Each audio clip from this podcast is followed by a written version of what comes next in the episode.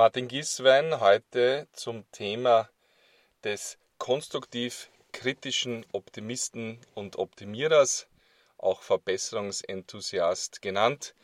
Ein Mindset für Führungskräfte anhand von drei ganz konkreten Geschichten, die ich erzählen will. Aber vorher ein bisschen eine Replik auf was schon passiert ist in den letzten Episoden. Wir haben gesagt, dass wir Methoden haben, um das ewige Jammern, den toxischen Flurfunk im Unternehmen ein bisschen zu unterbinden und in ein gestalterisches, positives Arbeiten bringen.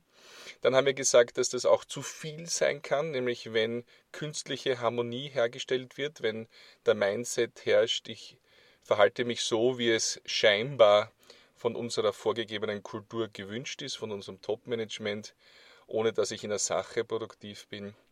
Und wie versprochen heute also die Königsdisziplin oder das, der Mittelweg, der produktive Mittelweg. Wie schaffen wir es als Mindset des konstruktiv-kritischen Optimistens und Optimierers durch die Welt zu gehen, in der Firma aktiv zu sein? Wie gesagt, dieses KKOO, also konstruktiv, kritisch, Optimist und Optimierer, das schafft man nicht uns zu merken. Drum für mich, auch mein eigener Mindset, den ich mir erarbeitet habe über die Jahre, die Abkürzung eine Verbesserungsenthusiastin zu sein oder ein Verbesserungsenthusiast. Gehen wir aber trotzdem, äh, bevor wir in die Geschichten und Beispiele gehen, auf diese vier Begriffe ein. Was meine ich damit? konstruktiv, also gestalterisch, sich nicht ausliefern den Marktbedingungen oder der Schwierigkeit in der Produktion oder im Bereich der Geschäftsmodelle oder dass ein Startup uns versucht, Land abzugraben, sondern dass wir konstruktiv mit neuen, mit digitalen Lösungen arbeiten. Kritisch, für mich ganz, ganz wichtig, etwas, was wir in vielen Unternehmen verloren haben, wirklich zu sagen, ich glaube, das geht besser. Nur weil wir es bisher so gemacht haben, müssen wir diesen Prozess nicht weiter so leben. Er ist für unsere Kunden nicht optimal. Wo können wir digitale Technologien einsetzen, um etwas besser zu machen im Bereich des, der Kundenschnittstelle zum Beispiel? Auch Prozesse hinterfragen. Brauchen wir das noch? Dann kommt der Optimist. Das Glas ist aus meiner Sicht immer halb voll und nie halb leer. Ich glaube, das ist eine Grundhaltung, die einfach produktivere Teamzusammenarbeit ermöglicht.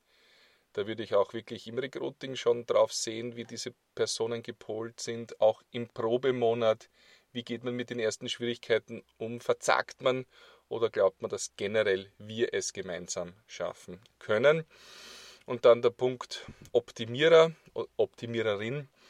Also wirklich, das darf ich so sagen, auch wenn es ein bisschen seltsam klingt, äh, wirklich eine Lust am Optimieren haben. Also wirklich sich zu freuen, wenn man einen kleinen Schritt besser gemacht hat. Oder im Großen gedacht, dass die Firma, wenn man sie verlässt oder nach fünf Jahren, wo man in der Firma war, die Firma eine bessere ist als in dem Moment, wo man eingetreten ist. Ein Ethos des Optimierens, eine lustvolle Befriedigung daran zu haben, dass diese Managementrolle zu etwas Guten, zu mehr Umsatz, zu besserer Kundenzufriedenheit, zu einer geringeren Fluktuation bei den Mitarbeitern führt. Und darum, zusammengefasst, Verbesserungsenthusiast. Jetzt zu den drei Beispielen, damit ich das, was ich hier auf einer abstrakten Ebene postuliere, ein bisschen unterlegen kann. Die erste Geschichte ist aus ja, so sieben Jahre her, aus einer Zeit, wo ich sicherlich kein Verbesserungsenthusiast war, ganz im Gegenteil. In meiner Managementrolle, Niederlassungsleiter für vier Länder, war ich eher im Bereich der scheinbaren künstlichen Harmonie unterwegs. Ich habe versucht, also vor meinen Vorgesetzten positiv dazustehen in schwierigen Zeiten in der Firma, das war Nokia damals, um sozusagen noch das Beste draus zu machen. Aber ich habe irgendwo schon selbst aufgegeben und als es dann zur nächsten Reorganisation äh, kam, die Frage war, wer seine Niederlassungen, seine Niederlassungsleitung behält und, und wer verliert, da war mir schnell klar, dass der Regionalmanager meinen Schweizer Kollegen, den Michael, hier bevorzugen wird. Und es war tatsächlich so, dass also ich meine Position verloren habe und der Michael, der ein klassischer konstruktiver, kritischer Optimist und Optimierer war, immer schon, dass er diese Position zu Recht auch bekommt und meine Länder auch noch dazu nimmt zu seiner Schweiz. Ganz einfach deswegen, weil er die gleiche schlechte Umsatzentwicklung gehabt hat wie ich in diesen Zeiten, wo Nokia gegen iPhone und Android äh, angetreten war oder antreten musste. Er aber immer noch probiert hat, in der Nähe des Kunden noch einmal 5000 der weniger präferierten Geräte verkaufen zu können, neue Geschäftsmodelle gefunden hat, während ich sozusagen mehr auf den Schein wahrend agiert habe. Da habe ich sehr viel von ihm gelernt. Das war auch irgendwo wahrscheinlich der Entschluss, ähm, weil die psychologische Belastung für mich auch sehr groß war und mich nicht sehr wohl gefühlt habe. Ich möchte mehr wie er sein. Ich will so ein Verbesserungsenthusiast sein, ein kritischer Optimist, der anpackt und etwas optimiert. Ganz einfach, weil es uns besser tut, abgesehen davon, dass es dem Unternehmen besser tut.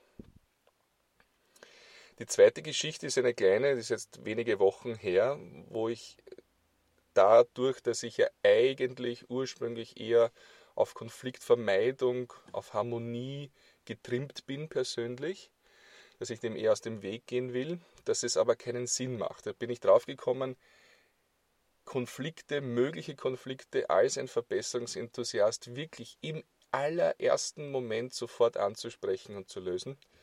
Die Geschichte war ganz banale. Mit Kollegen hatten wir mehrere Sitzungen, wie wir das Digitalreporting vereinheitlichen, verbessern können und ich war ein starker Befürworter, dass wir das alles in ein Excel-Sheet zusammenführen. Ein anderer Kollege war da reserviert. Ich hatte aber das Gefühl, dass ich alle dann überzeugt hatte und wir gingen in die Präsentation vor dem Management und der Kollege zeigte dann eine Grafik, ein Detail aus, dem, aus diesem Datenschatz, der zeigte, auch der anwesenden Vorgesetzten zeigte, dass es gar nicht fusionierbar ist und dass wir zwei separate Reportings brauchen. Ich war erschüttert. In, bei mir lief ein Film ab. Warum hat er mir die Information vorenthalten? Ist er ein Information Hider? Will er mich ausstechen, ausboten, schlecht dastehen lassen? Und habe versucht, mit neutraler Stimme, so wie man das eben tun soll, bei der Vermeidung von Konflikten gleich am Anfang, sage ich, losgelöst von der Person, habe ich gesagt, aus der Ich-Person heraussprechend habe ich gesagt, äh, Herr Kollege, wenn ich diese Informationen gehabt hätte, dann wäre ich auch für zwei separate Reportings gewesen.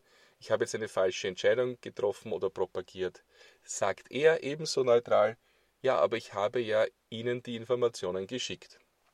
Sie können sich vorstellen, ich habe dann während der Sitzung noch gesucht, ob er mir das geschickt hat oder nicht. Ich habe das nicht gefunden und in der Sitzungspause gehe ich zu ihm hin, nehme meinen ganzen Mut zusammen auch in dem Fall und sage, du, Herr Kollege, kannst du mir zeigen, wo du mir das geschickt hast? Ja, nur nicht, dass wir jetzt aneinander geraten. Lösen wir das. Und mit zwei, drei Klicks hat er mir gezeigt, dass ich einfach einen Reiter in, den Unterlagen übersehen habe, einen Tab im Excel-Sheet, äh, das er mir gesandt hat. Und ich habe gesagt, es tut mir leid, das habe ich übersehen. Alles klar, wir machen das so wie von dir vorgestellt und können uns wieder auf die Sache konzentrieren. Hätte ich aber meinem alten Muster gefolgt, wäre das, ich kann es Ihnen versprechen, in einen Konflikt gegangen, weil ich ja dann auch eine gewisse Aggressivität aufbaue, wenn ich mich angegriffen fühle. War aber alles nicht notwendig. Das ist ein leichtes Beispiel, weil es einfach ein Missverständnis auf meiner Seite war wenn die Konflikte andere Natur haben, nämlich dass äh, beide Personen ihre Sacheinschätzungen weiterhin behalten und es zu keiner Einigung kommt, wissen wir, dass es da Methoden gibt, wie man trotzdem zu einer Lösung kommt. Wichtig ist, dass man miteinander spricht. Die schlechteste, aber letzte Lösung ist, dass man natürlich auch nochmal eskaliert an eine dritte Stelle, die hilft zu entscheiden, meistens die Vorgesetzte der Vorgesetzte. Es ist ein zweiter Punkt, ganz konkrete Geschichte gewesen aus meiner Erfahrung, aus meiner unmittelbaren, wo der konstruktiv-kritische Optimist und Optimierer die richtige Einstellung ist, der richtige Mindset ist, um weiterzukommen im konkreten unternehmerischen Alltag. Die dritte Geschichte ist äh, eine erfundene, überlieferte aus dem Japan, wo es noch die Samurais gegeben hat, ein Samurai führte sein Team, sein, sein, sein Heer ganz hervorragend und äh, entwickelte immer neue Taktiken, war gut zu seinen Leuten und äh, hatte hier den, den richtigen Ansporn, immer besser zu werden. Er war also ein Verbesserungsenthusiast. Doch eines Tages war er getrennt von seinen äh, Herrschern und war alleine im Kampf gegen zwei Tiger. Äh, in dem Fall.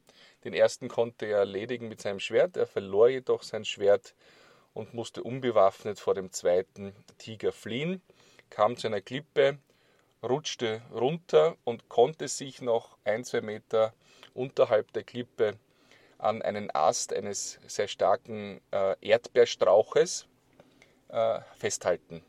Unter ihm der sichere Tod, er könnte sich nicht länger halten. Ähm, ober ihm, falls er es schaffen würde, sich hochzuziehen, wartet der Tiger, um ihn zu verspeisen. Und in dieser fatalen Situation fragt man sich, was macht der Verbesserungsenthusiast? Was macht dieser Samurai? In der Geschichte wird überliefert, dass der Samurai die Aussichtslosigkeit des Hinauf und des Hinunters erkannte und den Moment nutzte, sich noch einmal hochzog und drei köstliche Erdbeeren verspeiste. Damit endet die Geschichte und damit ist auch auf dieser Ebene klar, was wir meinen. Es geht darum, mit dem Mindset des kritischen, konstruktiven Optimistens und Optimierers als Verbesserungsenthusiast im Management zu wirken und nicht den Jammerern oder den scheinbar harmonisch agierenden das Ruder zu überlassen, sondern jeden Tag das Verhalten an diesem Mindset ausrichten, um optimal hier das Unternehmen durch die Herausforderungen, seien es digitale, seien es innovative, seien es sonstige, zu führen.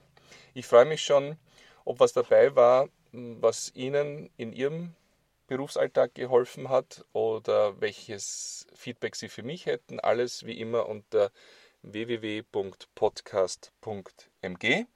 Und in dem Sinn wünsche ich Ihnen einen schönen Business-Alltag in dieser Woche. Vielleicht noch mehr als zuvor als Verbesserungsenthusiast.